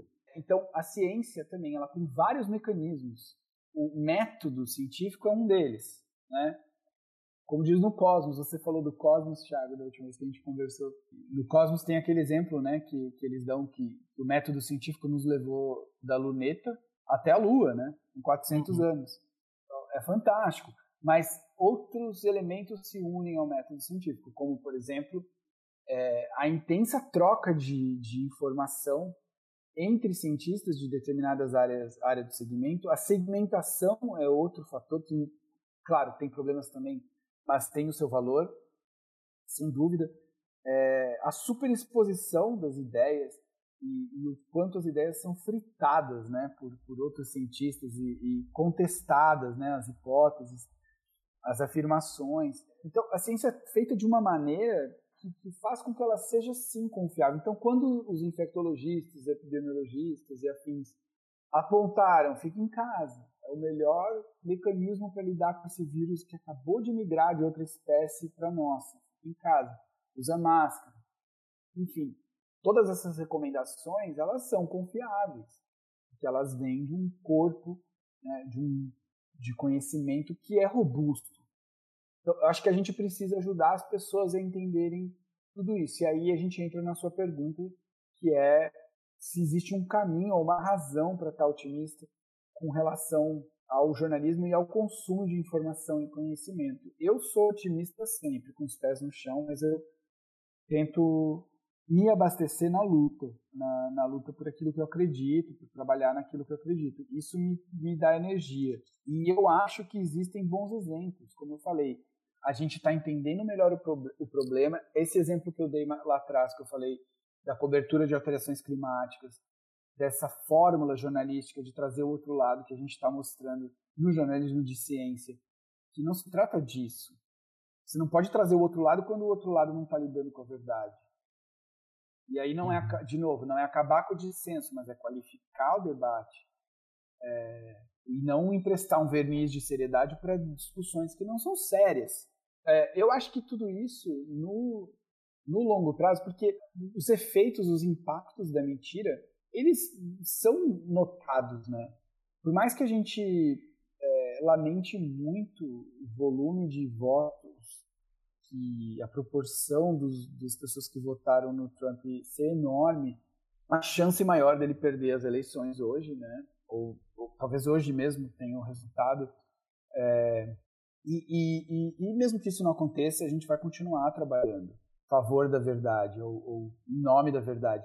E eu acho assim, é, no jornalismo a gente tem bons exemplos, a gente tem já uma escola de, de aprendizagem aí a gente já conseguiu entender é, a, a, mudança recente nos, no, nos títulos, é, alguns formatos novos, o jornalismo de dados, quando bem feito, é, quando aprofundado para derrubar algumas narrativas falsas. Eu acho que tudo isso tem sim, ou por exemplo, o trabalho de pessoas como Patrícia Campos Melo, uma grande jornalista que mostrou, Adoro. né, que, que mostrou o, o impulsionamento é, ilegal de campanhas políticas, né, no WhatsApp e tal. Então, assim, é uma batalha de longo prazo. O jornalismo está se reinventando, e aí olha que interessante, Thiago, assim, é, é difícil a gente olhar para a crise que o jornalismo viveu, que é uma crise no, no modelo de negócios, né, é, basicamente a publicidade do impresso não migrou para a internet, ou migrou de uma maneira muito diferente, segmentada, uhum. e, e também uma crise de confiança, mas aí olha quanto canal surgiu quando a gente olha para os Estados Unidos e agora olha para o Brasil e a gente vê uma diversidade maior. É claro que existem uh, muitos canais novos que estão trabalhando com a mentira ou com a teoria ou com teorias da conspiração, que estão manipulando as pessoas e a gente está abordando todos esses assuntos. Mas poxa, que bacana, né? A gente tem a, a agência pública, tem a Repórter Brasil, a gente tem o Jota, a gente tem o Informazônia, a gente tem podcasts maravilhosos, como o de vocês, enfim. É uhum. É toda uma diversidade que surgiu que não existia antes. Né? Isso é muito rico. Então, assim, a gente está no meio da tempestade e vai ser difícil a gente enxergar essas benesses que estão acontecendo, mas elas estão acontecendo. E a batalha é longa, mas, mas eu boto fé. A gente está indo por um caminho consistente. Assim, eu, eu acredito nisso. É claro que, que não vai ser fácil. não vai ser sem, sem suor. É, mas a gente não pode desanimar, né? Eu já estou desanimadíssima já há muito tempo, vai ser muito difícil me reanimar. mas, assim, embora é, esse. É, eu, Fala, Thiago. É, se me permite uma, uma pequena reflexão ainda dentro desse papo, eu concordo com você, Opa. Sobre esse negócio de que a. Ah, a gente tem visto aí muitas iniciativas muito interessantes é, sendo criadas, assim, né? A gente teve, sei lá, o jornalismo da ponte, a gente tem a agência pública, a gente tem é, aos fatos, uma galera que está fazendo fact-checking é, para valer, uma coisa séria mesmo, comprometida, mas ao mesmo tempo a gente ainda tem um, um sério problema com relação à divulgação desses, dessas ferramentas, né? uma vez que a gente acaba virando meio que refém de um algoritmo de grandes corporações que controlam o tráfego da internet. É, a maioria do pessoal que precisaria saber do conteúdo divulgado por um aos fatos, por uma agência lupa, por uma pública, eles sequer é, conhecem o conceito de internet para além do Facebook. Então, tipo, o Facebook é o grande É, tal como o pessoal que nos ouve aqui em podcast, a maioria usa um agregador e aí tudo que você assina acaba aparecendo para você. O Facebook é o grande agregador de notícias dessas pessoas. Então, se você não está já na timeline dessas pessoas, você já não não tem uma perspectiva tão incrível, tão realista assim, de acabar impactando justamente quem você precisava impactar. Aquele grande problema de bolhas e tal que todo mundo é, vive falando, né? Eu estou até nos últimos tempos evitando um pouco mais essa palavra bolha, porque ela ela leva a crer que parte disso é culpa sua. Né? Ela, ela carrega uma transferência de responsabilidade de que tipo você moldou a sua timeline para o que é confortável para você, então se você está dentro de uma bolha a culpa é sua, como se eu precisasse seguir o Trump para ser provocado. Então eu estou evitando até esse termo, mas o, o, grande problema que eu vejo é justamente nesse tipo de distribuição de conteúdo mesmo, em que as pessoas não têm mais, sobretudo quem é, recebeu a, a, o letramento digital nos últimos cinco anos, no máximo dez anos e tal, que não conhece uma internet como a gente pegou a blogosfera, como a gente pegou aqueles portais em que você ia entrando de um para um para ver o que, que tinha neles. E agora você vai pro Facebook e o que aparecer de lá, lá vai acabar criando alguns desdobramentos. Né? Por isso que a gente tanto bate na tecla aqui das pessoas, ó, tudo que a gente fala aqui tem link no nosso site, entra no nosso site, olha os links relacionados ao episódio. Então, esse eu ainda vejo como um grande risco, assim, por mais que as pessoas estejam fazendo trabalhos primorosos na questão de é, melhorar o, o, conteúdo dessa informação mesmo e não brigar com, é, com quem simplesmente está jogando desinformação pela janela e não tem o menor compromisso com a verdade, mas ainda existe uma limitação nessa distribuição de conteúdo que eu só vejo ela sendo vencida é, em algo que, que vá para além das redes sociais, né? para você conseguir uhum. é, impactar esse tipo de pessoa que precisa muito do conteúdo que você tem a oferecer, mas que sequer sabe da sua existência. Uhum. É, cara, você está falando de um, de um, assunto super importante, que assim, é, são as questões estruturais, né? Porque produção de conteúdo não vai resolver o problema estrutural da rede. Uhum. É, é, a própria confecção da rede, né? Que, que precisa ser repensada. O que eu posso te dizer, que eu acho assim, cativante é conhecer pessoas que estão trabalhando nesse caminho. A gente tem hoje esse conceito também, às vezes, barra no mito, né, da tecnologia disruptiva e tal. Mas, de fato, você tem programadores e, e jornalistas também trabalhando juntos nisso, e pensadores, enfim, professores, pesquisadores. Tem um, um, cara super interessante que é o Ethan Zuckerman, que é do MIT, que escreveu também um livro bem, bem interessante, que é o é, Rewire, é um livro sobre, sobre conexão né, é, digital. O Ethan tem, inclusive ele fundou uma rede social que é para ser uma rede, rede, social humanizada, né? Eu vou tentar lembrar o nome aqui também com a ajuda do Google. E eu não acho que ele tenha pretensão, ele não é o único, né? Existem outros exemplos. E eu não acho que ele tenha a pretensão de desbancar o Facebook, mas ele quer gerar, ele está na provocação, né? E expor os problemas do algoritmo Assim, existem muitos caminhos para tudo isso.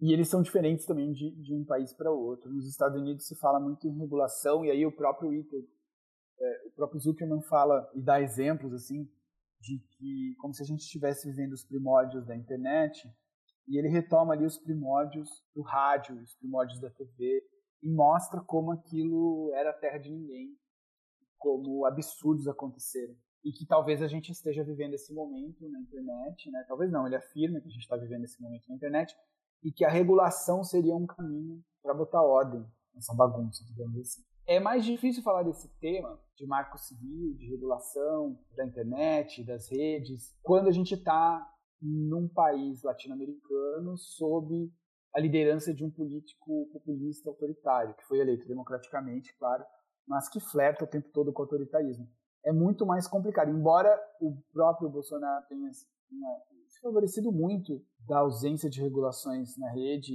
né, de certa forma, isso passa muito pela própria proporção que ele ganhou, que o levou à presidência.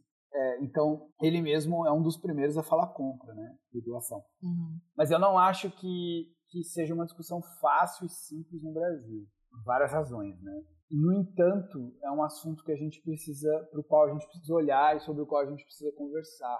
E eu acho que essas pessoas que estão olhando para isso, Thiago, e, e, construindo caminhos alternativos, são fonte de inspiração, são fonte de, de, de otimismo para gente. Assim, eu, eu acho que vai chegar um momento em que alguma coisa vai ter que acontecer mesmo para lidar com essas questões mais estruturais da rede.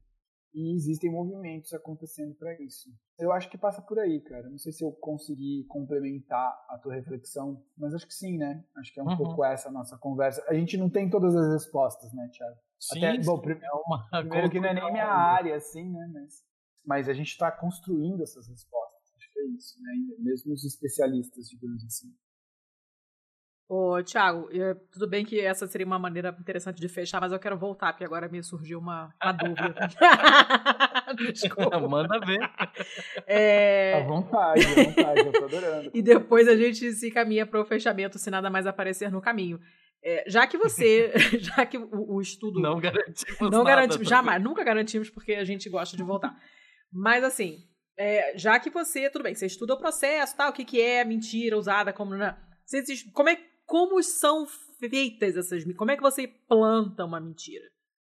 Vocês estudam isso essas técnicas para você destrinchar inclusive para você aprender a rebater e mostrar que foi uma mentira? Tem um modus operandi assim é, mais utilizado mais tradicional uma técnica milenar de inventar mentira para os outros caírem então é porque é um assunto muito amplo né uhum. Se a gente talvez adaptar a sua pergunta, Letícia, se você me permitir. Vai. para falar de, da mentira no, no, no, campo assim da negação da ciência, né, do negacionismo científico. Manda ver. Eu acho que existem sim caminhos consagrados e alguns cientistas, né, alguns pesquisadores têm apontado esses caminhos. A Naomi Oreskes é uma, uma dessas pessoas. E aí, na gnotologia, talvez a gente possa elencar alguns pontos, né, no estudo da gnotologia, sobre como a mentira é, é instaurada e é propagada. Então, um dos pontos é a, a, a ignorância induzida, né, intencionalmente produzida. Um dos pontos é justamente suscitar a dúvida. E aí, é, quando você vê, por exemplo, assim, um corpo científico, vai, você vê Vamos pegar a pandemia como exemplo. Você vê ali epidemiologistas, infectologistas falando: olha, é importante ficar em casa por isso, por isso, por isso. Né? É, um, é um vírus novo e não existe remédio para ele. O melhor remédio é evitar o contágio, é evitar a propagação, e para isso é importante que a gente fique em casa. Quando você vê um grupo de pessoas especializadas naquele assunto falando aquilo, e de repente vem uma voz que não é especialista, ah, é médico tá, mas não é cientista, não estudou esse assunto. Vale, vale desconfiar dessa outra voz. Né? Vale confiar naquele, naquele grupo que está fazendo aquela afirmação, justamente porque suscitar dúvida é um dos caminhos para, de repente, fazer valer uma visão de mundo, ou, enfim, não permitir que um determinado, uma determinada atividade seja interrompida, enfim. Existem outras outras táticas, digamos assim, que vão além, né? Que é usar, por exemplo, a própria ciência, a gente falou disso, para negar a ciência, né? Verdades pontuais para falar de uhum. uma verdade mais estabelecida, enfim, para rebater uma verdade mais estabelecida. Isso é bastante comum, a gente vê muito. E aí é interessante, cara, tem, agora é um momento muito curioso no Brasil para a gente ficar atento, porque você tem, é, falando assim, por exemplo, para jornalistas ficarem atentos, você tem o jornalista que não trabalha com ciência ou não se aprofundou nesse tema, nem sempre vai conseguir distinguir. A gente tem visto setores ligados ao governo, às vezes departamentos de, de órgãos federais, né, institutos federais, enfim, gerando notas técnicas, né, que é um nome bonito, é um nome pomposo, né?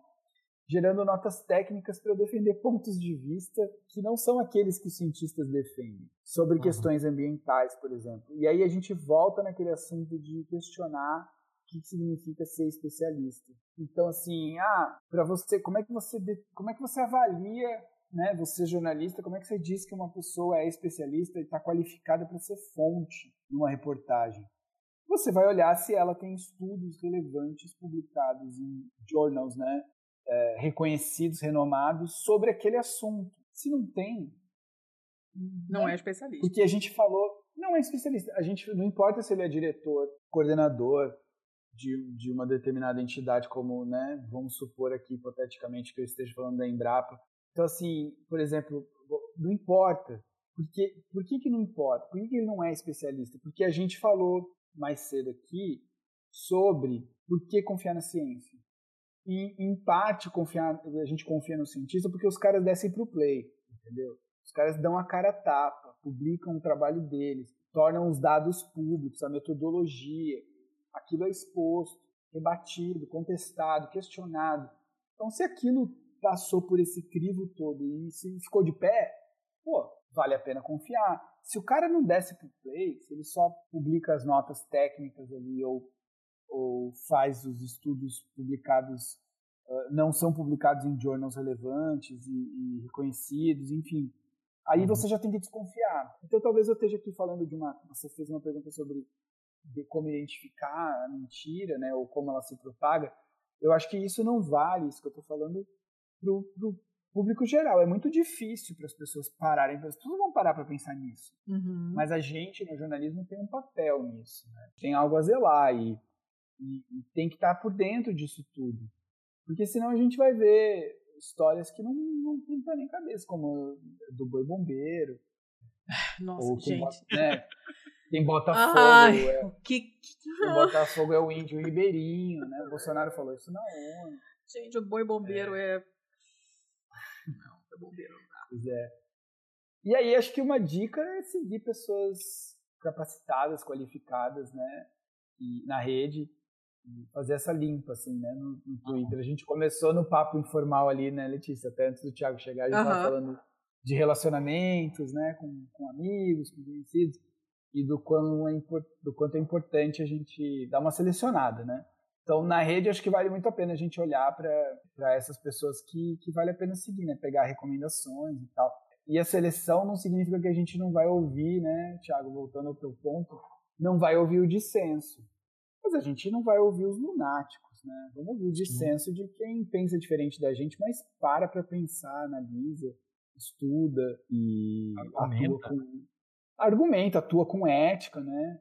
Eu uhum. acho que aí tudo bem, mas parar para ouvir pessoas que, que, que a gente está vendo que não estão né, atuando de uma maneira séria, aí acho que, que não vale a pena mesmo. É, no mais, Letícia, sobre táticas assim de mentira, eu acho que tem essas questões tangenciais também, né? De, de, de dizer coisas como, por exemplo, ah, muita gente vai morrer de vírus da gripe esse ano ou, ou, ou, não necessariamente morrer, né? Mas muita gente vai contrair o vírus da gripe esse ano, como se isso tivesse alguma alguma influência no fato da Covid ser uma doença séria, perigosa, uhum. que já matou tanta gente, né? Então ficar atento a essas verdades tangenciais, né? Isso acontece muito. Mais do que isso, pensar em táticas assim de propagação da mentira e como, e como pegar isso. Ah, eu acho que se você vê um discurso muito descolado, sabe? Hum. É, você vê, como eu falei, né? Você vê ali especialistas apontando num caminho, e aí você vê um discurso super descolado daquilo, totalmente em outra direção, de uma maneira efusiva, tentando fazer aquilo, né? Falar aquilo de uma maneira impactante. Eu acho que a gente também precisa desconfiar. Não sei se eu respondi a tua pergunta, Letícia. Respondeu, respondeu. Era uma pergunta esquisita mesmo. Eu, para mim, assim, agora pensando, né? Uma coisa que, que, que acontece com uma certa frequência são aqueles histogramas total ou qualquer outro tipo de gráfico completamente desproporcional que é muito fácil de você plantar uma interpretação errada. Teve uhum. um da campanha, ai meu cacete, acho que foi do Dória, que era uma coisa assim gritante, né, de qualquer pessoa que já viu um histograma na vida olhar aquilo e ter um acesso de riso e depois de choro, claramente porque era uma coisa tão absurda, era tipo o mesmo gráfico, a barra de 40% era maior que a barra de 60%, era uma coisa nesse nível, uma coisa absurda, mas que para quem não sabe interpretar aquilo, a pessoa vai olhar e vai falar: Ó, oh, olha o tamanho disso aqui, isso aqui é muito maior, então é isso que eu quero e tal.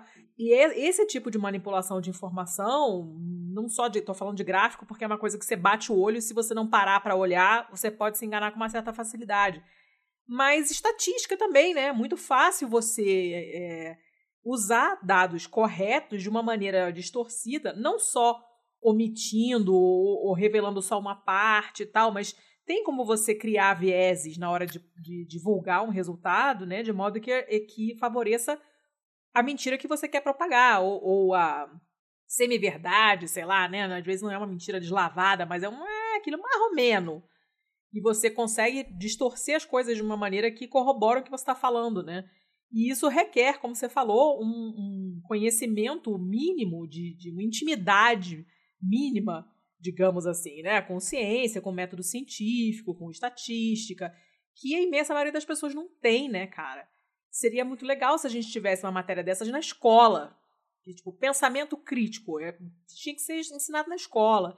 Estatística, eu acho que tinha que ser uma matéria que tinha que ser dada na escola. Eu fiz estatística na faculdade e, obviamente, não lembro absolutamente nada, porque ela é dada uma matéria de um período só no meu caso, eu fiz medicina, foi no ciclo básico, é uma faculdade de seis anos, você não vai ver isso depois, porque você só vai ter conhecimento suficiente para entender um artigo muito lá na frente. Até lá, você já esqueceu tudo que você estudou antes.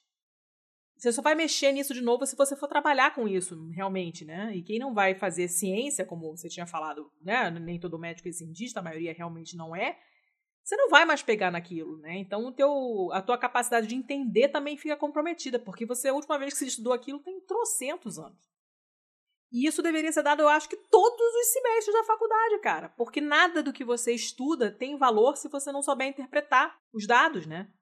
E a gente tem uma deficiência disso muito grande. A gente não aprende nada disso na escola. Nada. É muito uhum. fácil você ser engambelado, para usar uma palavra velha, porque eu sou hashtag velha, é muito fácil você cair numa esparrela né, e ser engambelado quando você não, não, não sabe interpretar os dados, né? Essa coisa do gráfico me ficou na cabeça porque era tão descarada que dá vontade de ela dar um supapo, entendeu? Na cara da pessoa que fez. Porque é uma, uma quantidade de cara de pau que eu acho que não tem algarismos no mundo para representar, sabe? Era uma coisa horrível. Eu vou ver se eu acho essa, esse negócio, porque dava, dava um ódio. Mas enfim, era, um, era uma parte que eu queria, que eu queria fazer. E que mais? Mais nada. Não Tem é. uma... Quer fazer algum mais um comentário, Thiago? Qualquer um dos Thiagos, a pergunta vale claro, para os dois. Claro. A gente falou um pouco disso, Letícia, ali, que, que é sobre. Só fazer mais um parênteses aqui. Eu falei da, da rede social do Zuckerman, né? E eu lembrei o nome. Hum. Você vê como tá a minha cabeça. É fim de ano, né? Então me dê um desconto aí. Que é, é Global, né? Então é globo.social. E Global é G-O-B-O. Ah. Ele, ele, assim, estudou vários exemplos de redes sociais, de programadores que criaram aplicativos e, por exemplo, tinha um, um, eu lembro que ele, ele falou numa palestra que eu fui de um aplicativo que eu não vou lembrar o nome, tá? Mas que era de um, se não me engano, de um rapaz indiano que criou um aplicativo tipo um Tinder é, gay, né?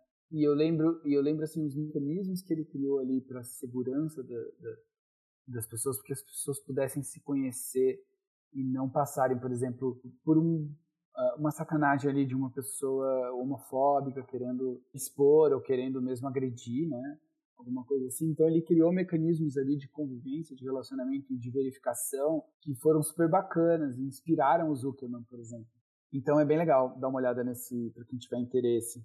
É, e aí voltando, né, Tiago, ao que a gente estava conversando lá atrás, acho que exemplos assim dão esperança para gente de pessoas que estão trabalhando pelo bem, porque isso é interessante nesse momento que a gente vive, né? A gente vive um momento tão difícil com tudo isso desanimando a gente, né, Letícia? No hum. entanto, hum. é um momento único na história em que grandes inovações estão vindo é, tecnológicas, né?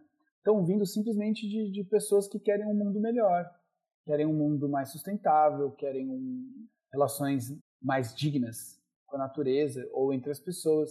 Então, existem pessoas trabalhando e criando, e são inúmeros os exemplos, né? de aplicativos ou de softwares, enfim, de pessoas trabalhando nesse sentido e criando coisas que mudam a nossa vida, que melhoram a nossa vida. Isso é muito legal.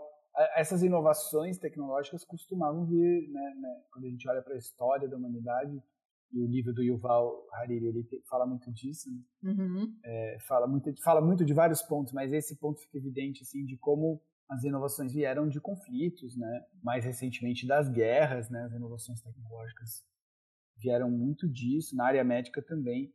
E hoje a gente tem pessoas que estão trabalhando, por exemplo, se olha a pandemia, o esforço gigantesco da comunidade científica para é, esmiuçar essa doença, entender o vírus, entender a propagação, entender como se defender, produzir uma vacina. O volume de pré-prints, né, que são aqueles estudos sem revisão dos pares, foi enorme, para o bem e para o mal. Teve cientistas cedendo à vaidade e publicando pré-print em uma área que eles desconhecem, o que é arriscado. Uhum. Mas também teve muita gente que simplesmente quis contribuir, porque a ciência é colaborativa. E contribuiu. Então, isso é importante a gente lembrar que tudo está acontecendo ao mesmo tempo. Né? Todo esse caos, todas as coisas difíceis que estão acontecendo, de pessoas trabalhando intensamente para desinformar, para manipular, para diminuir os outros, os diferentes, né? para combater a diversidade, enfim, tudo isso está acontecendo. Mas não é, não é tudo, né? Isso é uma parte do que está acontecendo, é que chama muito a nossa atenção. Então, tentando plantar um pouco de otimismo no final da nossa, da nossa conversa, mas é um otimismo baseado assim, em eventos reais, né? É um otimismo contido, né? Não é só aquele é. negócio de ser sonhador, assim. Exato, exato. Acho que é um otimismo pragmático, assim, né? Pé no chão, não sei o que. E, e, eu acho que isso é importante, né? Esse tipo de otimismo é válido, assim.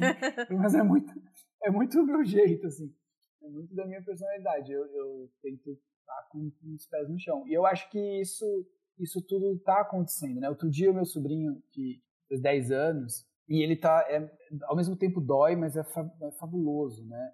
Ele tá sofrendo muito. Ele é loiro de olho verde, mas ele tá sofrendo muito com o racismo.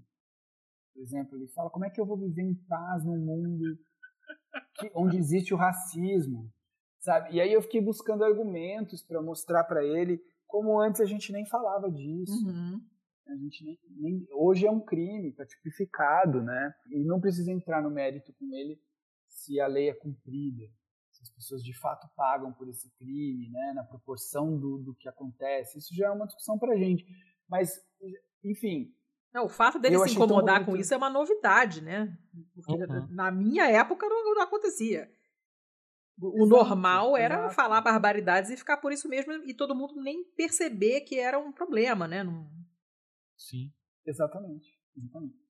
Então, eu acho que essas são razões, assim, pra gente, essa nova geração, né? A maneira como eles olham para as pessoas e para o mundo, a intensa eh, movimentação de votos de jovens, né, nos Estados Unidos agora foi, foi super bacana. Enfim, existe uma reação, as pessoas não estão aceitando, né?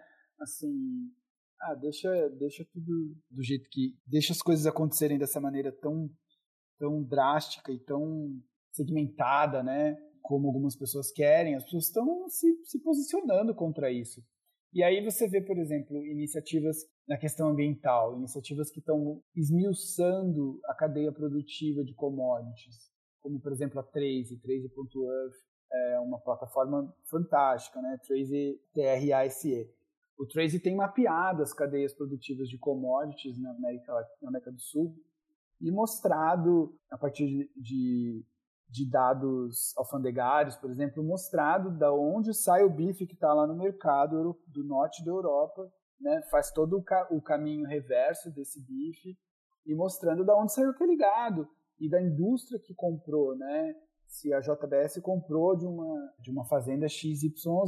Enfim, tudo e aí exigir do, do supermercado, das grandes redes que comprem produtos certificados, que não estejam ligados ao desmatamento. Enfim, existem inúmeras razões para a gente estar tá acreditando no uso dos dados né, de maneira mais transparente e na ciência, no conhecimento e na informação para a gente manter algum nível de sanidade e seguir adiante. É claro que não está fácil, mas, mas é isso. Acho que dá para dá para seguir, gente. Vamos lá. Vamos lá, né? Ai, meu Deus. ah, tem para vender esse seu otimismo aí? sem, sem garrafar e vender, vai ganhar uma grana. Ah, eu acho assim, a ciência é fantástica, né? Você olhar para onde. A gente não vai solucionar a questão da ignorância, né? Não vamos ter essa pretensão, porque a gente participa dela também. A gente é ignorante de muitas coisas e a gente acaba, às vezes, propagando desconhecimento, assim, né? É, outro dia minha esposa falou mal de uma banda, eu achei muito engraçado. Porque... não, porque esses caras são super arrogantes e tal. E ela contou uma história, eu falei, mas espera aí, a história não é dessa banda, eu conheço essa história. A história era uma história do Oasis lá, de um dos irmãos. Ah, né? os irmãos bosta, são dois bostas, gente. É, e ela tava falando de uma outra banda, que eu não vou nem falar o nome. E a gente deu muita risada, assim, né? Tava nós dois, a gente conversando no carro, e eu falei, nossa, você falou com tanta certeza, e ela se matou de rir. Assim. Então, enfim, um exemplo desse, até pra gente terminar de uma maneira mais leve, mas, mas a gente atua a ignorância também. Então a gente não vai resolver esse problema. Acho que um caminho é a gente buscar, buscar alguma lucidez e atuar isso nas nossas relações, né? no consumo de informação. E aí, talvez com a lucidez, a gente possa olhar para esses exemplos que são bons, de pessoas né, batalhando por um mundo melhor. Elas estão aí, né? Basta a gente olhar, elas estão aí. E é isso, né? Se, se a gente se manter na, na ignorância, tem um conto budista muito bonito que fala disso, que se a gente eh, se fechar na ignorância, a verdade vai bater na nossa porta e a gente não vai abrir, né? Abre a porta, Mariquinha. ah, essa hora nem sei mais o que, eu tô falando. Você começa a citação de Júnior. A coisa tá muito grave. Confesso que eu não sei mais qual a função da mito. Contra.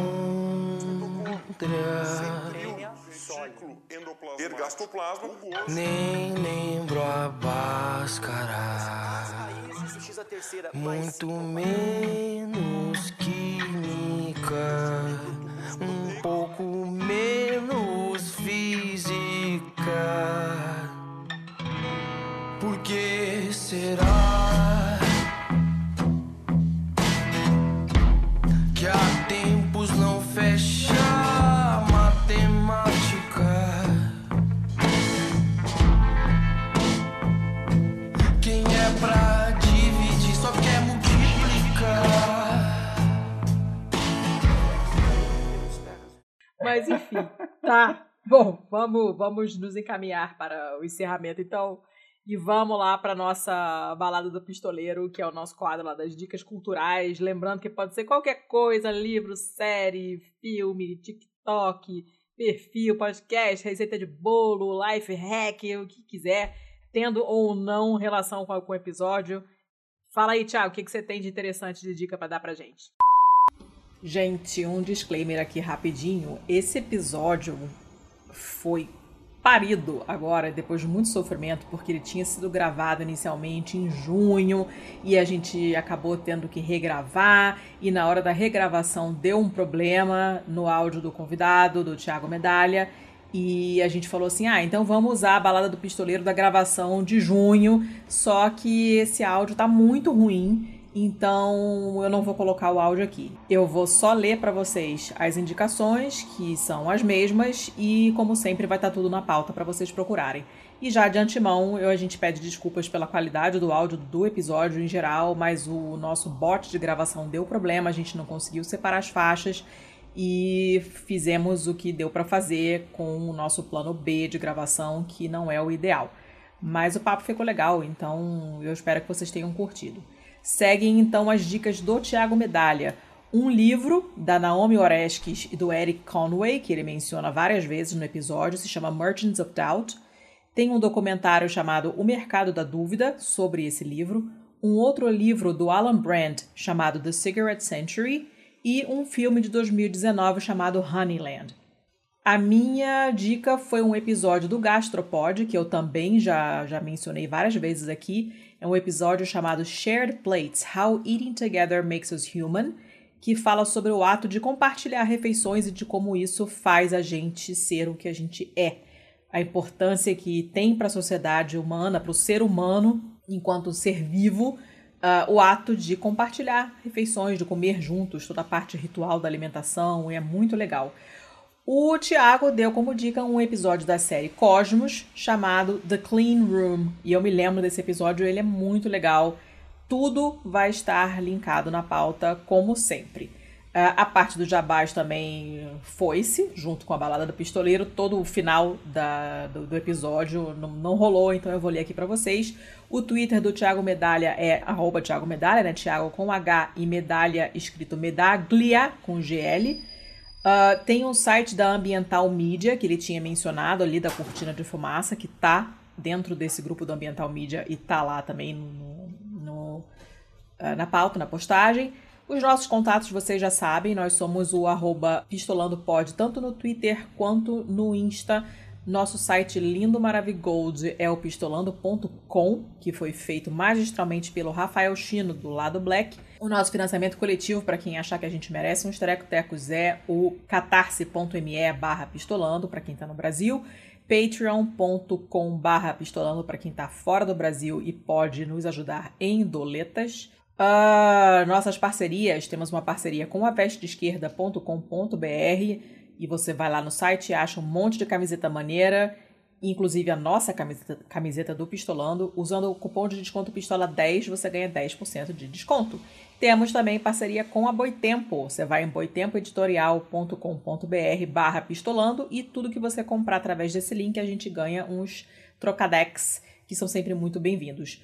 Quando forem retweetar ou mencionar ou linkar esse episódio em qualquer lugar, não só no Twitter, mas nos, na, na vida, usem as hashtags Mulheres Podcasters para ajudar pessoas que estão procurando mulheres que fazem podcast e Pod Antifa, vocês vão encontrar na Podosfera Antifascista um monte de programa maneiro sobre um monte de assunto diferente, todos declaradamente antifascistas, o que é uma garantia de posicionamento político correto. E é isso aí. Foi mal por esse final esquisito aí, mas tudo que vocês precisarem procurar tá lá na postagem. Uh, deem uma olhada no site que tudo tá lá bonitinho. Qualquer dúvida, entre em contato com a gente de uma dessas maneiras que eu mencionei agora, que vocês já estão carecas de saber, que a gente responde. Até semana que vem. Beijo. Este podcast foi editado por estopimpodcasts.com.br é, tá faltando, e vem faltando. Deixa eu ligar o fogão. Acabou de ligar o fogão, Carolina? Você não consegue. Não, não tá ficar foda. O negócio é pitando junto comigo. Não, falado, não, não, porque depois quem edita sou eu, eu não consigo tirar, porque tá junto com a minha fala, né? Se tiver o barulho enquanto você tá falando, eu corto, mas com, junto com a minha voz não tem como.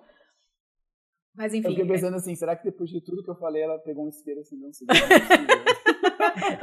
Eu não, o Thiago, o Thiago pode até ser, eu não, tenho pavor de cigarro. Agora não. Só depois. Ah, ah Thiago. Ah, já, já não adianta, até a batalha perdida. Gente, até o áudio do disclaimer está uma bosta, porque está chovendo torrencialmente em Curitiba, finalmente no momento em que eu gravei. Então, lidem com isso. Não tem como resolver isso, não.